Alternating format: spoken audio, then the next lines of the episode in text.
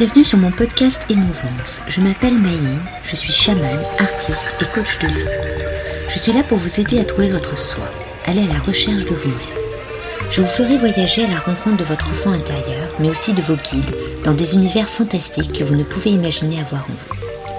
Je suis femme médecine et je vous aide à trouver votre chemin de vie et votre identité. À travers Émouvance, je vais vous partager le ressenti de notre société sur notre perte d'identité sur des thèmes qui me touchent et qui je pense vous parleront. Je vous raconterai mon expérience de vie de chaman par les voyages mystiques que je réalise. Venez me découvrir sur mon Instagram Myline Chaman. Je vous donne rendez-vous tous les mercredis pour ce podcast Émouvance. Laissez-vous porter et restez à l'écoute. La libellule de Myline porte un sac et le pose sur un nénuphar. En posant ce sac, une de ses pattes reste accrochée dans une des ficelles du sac. N'arrivant pas à se défaire, elle la coupe avec un ciseau.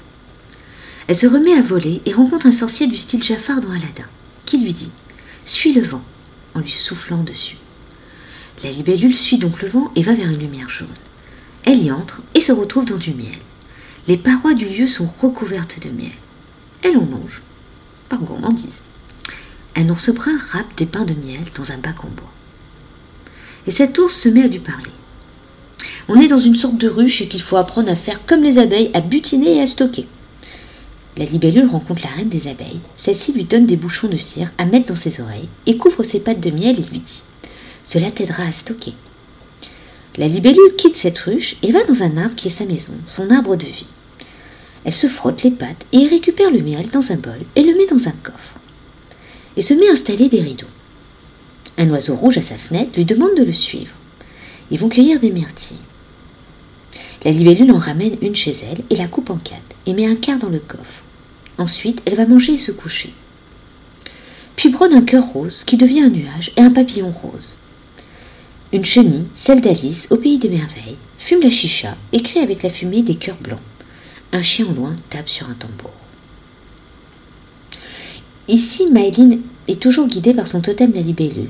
Dans ce voyage, on lui parle toujours de sa vie professionnelle de l'époque. On lui parle d'une femme dominante, de ses collègues qui ne l'écoutaient pas, de sa capacité à être la seule à comprendre que quelque chose n'allait pas sur son lieu de travail, et qu'elle était excédée de cette hypocrisie et tromperie. On lui prédit qu'elle coupera le lien avec ce fardeau pour une nouvelle transformation intérieure, une renaissance.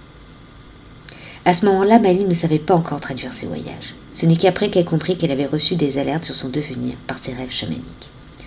Ici, vous avez aussi un double sens. Cela parle aussi d'apprendre à économiser pour un meilleur avenir. Comme vous pouvez le voir, chaque voyage est différent.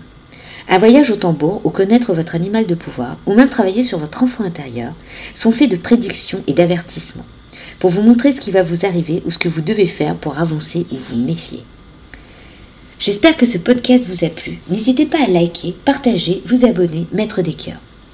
Donc si vous souhaitez savoir qui vous êtes par votre animal de pouvoir ou travailler sur votre enfant intérieur, n'hésitez pas à me contacter. Ce service s'illustre toujours par un tableau que je traduis. Alors n'hésitez pas à venir me et vous découvrir. Si vous souhaitez en savoir plus sur mon chamanisme, suivez-moi. Vous pouvez me contacter sur mes pages Instagram et Facebook sous le nom de Mylène Chaman. Et si vous souhaitez me rencontrer, dialoguer, travailler sur vous, avancer sur votre chemin, vous trouverez toutes mes offres en lien dans le descriptif. Et je vous dis à la semaine prochaine et vous travaillerez avec votre animal de pouvoir ou votre enfant intérieur, plus vous avancerez dans votre vie. À la semaine prochaine.